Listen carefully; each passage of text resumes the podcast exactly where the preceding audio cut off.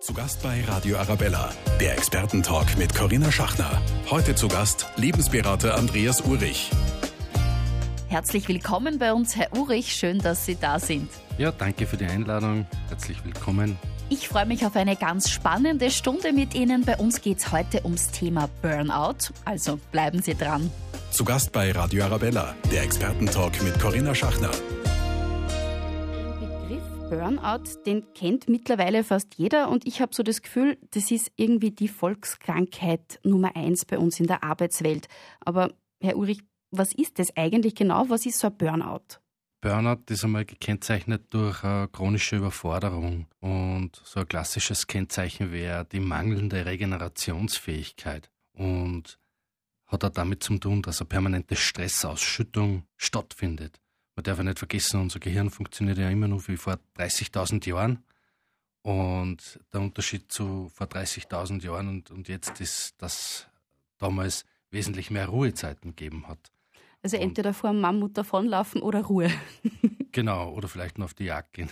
Und jetzt sind die Stressoren wesentlich mehr. Ja. Man kann aber beim Burnout nicht sagen, dass nur wer viel arbeitet, kriegt automatisch ein Burnout. Da spielen noch viele andere Faktoren auch eine Rolle, wie Familie, Freizeit, ja, sogenannte Freizeitstress, Stress in der Familie, gesellschaftliche Faktoren und natürlich auch die Persönlichkeit, ja. Wie gehe ich selber mit Stress um? Und wie merke ich jetzt, ob ich wirklich gerade nur in einer stressigen Phase mich befinde oder ob ich wirklich Burnout gefährdet bin? Wenn neben körperlichen Symptomen der, der Spaß, die Interesse an den sonst beliebten Tätigkeiten an der Arbeit immer mehr zurückgeht, ja, bis hin zum sozialen Rückzug, dass ich mich isoliere und auch ähm, andere Menschen nicht mehr als Bereicherung erlebe, sondern als, teilweise als Belastung. Ja. Das heißt, man kann dann auch die Freizeit nicht mehr genießen und man zieht sich zurück irgendwie in ein, ein Schneckenhaus hinein. Auf Radio ja, genau, Arabella. Genau, ich bin Corinna Schachner und bei mir im Studio ist heute Lebensberater Andreas Urich. Jetzt sprechen wir über Burnout, wo das eigentlich herkommt, Herr Urich, dass ich Burnout gefährdet bin, wann ich in meinem Leben permanent überfordert bin, das leuchtet mir ja irgendwie ein. Aber ich habe auch gehört, dass ich Burnout gefährdet bin, wenn ich immer unterfordert bin. Stimmt das?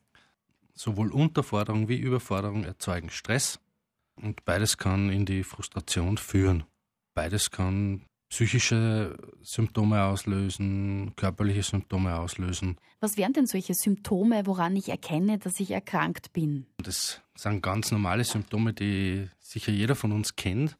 Es geht an von kleinen Verspannungen, Kopfschmerzen, Migräne bis hin zu Gürtelrose, auch Haarausfall. Also das ist auch ganz unterschiedlich, erlebt man die Symptome. Es gibt so einen Spruch, geh du voran, sagte die Seele zum Körper, auf mich hört er oder sie nicht. Das heißt, ich kann es jetzt gar nicht richtig an den Symptomen festmachen. Wenn ich das oder das an mir bemerke, dann habe ich wahrscheinlich Burnout, sondern es geht da mehr ums in mich selbst hineinhorchen. Und was für andere Präventionsmaßnahmen es noch Arabella. gibt. Heute geht es ums Burnout und was ich da präventiv dagegen tun kann. Herr Urich, haben Sie da Tipps für uns? Ja, da gibt es jede Menge Tipps. Grundsätzlich kann man sich also vorstellen, dass Stress aus einerseits den Stressoren, die von außen kommen, entsteht, aber natürlich aus den persönlichen Stressverstärkern, nämlich wie setze ich mich denn selbst unter Stress? Da ist Perfektionismus, Ungeduld, auch der Faktor sei beliebt oder nichts delegieren, nichts abgeben können und natürlich wie reagiere ich auf Stress. Und präventiv kann man sehr viel tun durch ein effektives Zeitmanagement, vor allem auch, dass ich die privaten Termine mehr einplane, dass ich mich selber wichtig nehme und natürlich auch schauen, was tut man in der Freizeit gut und dass ich auf das auch einen Wert lege. Und das ist auch wieder individuell. Das muss nicht jetzt unbedingt dreimal in der Woche laufen sein. Wenn ich zum Beispiel in der Arbeit viel sitze, dann macht es natürlich Sinn, wenn ich in der Freizeit aktiver bin und umgekehrt. Und wenn ich jetzt mich selbst da ein bisschen beeinflussen will, ich zum Beispiel persönlich, ich weiß, ich bin ein unglaublich ungeduldiger Mensch. Also die Dinge müssen gleich und auf Zack funktionieren. Und wenn das nicht so klappt, äh, dann haue ich ziemlich schnell die Nerven weg. Jetzt, wenn ich das erkenne, was irgendwie so selber meine Probleme sind, wie arbeite ich denn da dran? Wie, wie kann ich mich denn da selbst austricksen vielleicht? Generell gilt, dass man sich selber gut beobachten kann, äh, mit welcher Brille dass man durchs Leben geht. Man kann mit einer roten, mit einer gelben oder einer grünen Brille durchs Leben gehen. Und wenn man einen Vergleich mit dem Wetter zieht, es gibt einfach Dinge, die kann ich nicht ändern. Aber was ich immer ändern kann, ist die eigene Einstellung dazu. Das heißt, ich muss schauen, dass ich ein bisschen positiver an die Dinge herangehe. Freilich. Dann bleiben wir beim schlechten Wetter. Wenn ich die rote Brille aufhabe, dann kann ich sagen, ja, alles ist schlecht und die grüne Brille wäre, ja super, was kann ich tun, wenn es draußen Die grüne Brille ist Singing in the Rain. Beispielsweise, ja. Das heißt, da kann ich selbst mit meinen Einstellungen und Gedanken schauen, wie wird mein Leben positiver. Ja, wie Gedanken wirken, das ist ja unbestritten. Denken Sie mal an eine Zitrone. Mhm. so, gelbe Zitrone. Und jetzt schneiden Sie es in der Mitte auseinander. Ja, also ich hoffe, dass ich vor lauter Speichelfluss noch mit Ihnen sprechen kann. Und das sind die Effekte, ohne dass da jetzt tatsächlich eine Zitrone vorhanden ist positive Gedanken und positive Einstellung heißt ja nicht automatisch, dass dann keine Schwierigkeiten so im Leben mehr mit 30erin, so wie ich das bin, ständig um die Ohren gewaschelt kriegt, ist die Work-Life-Balance. Ganz wichtig, dass man sich auch genügend Zeit in der Freizeit zugesteht und gönnt.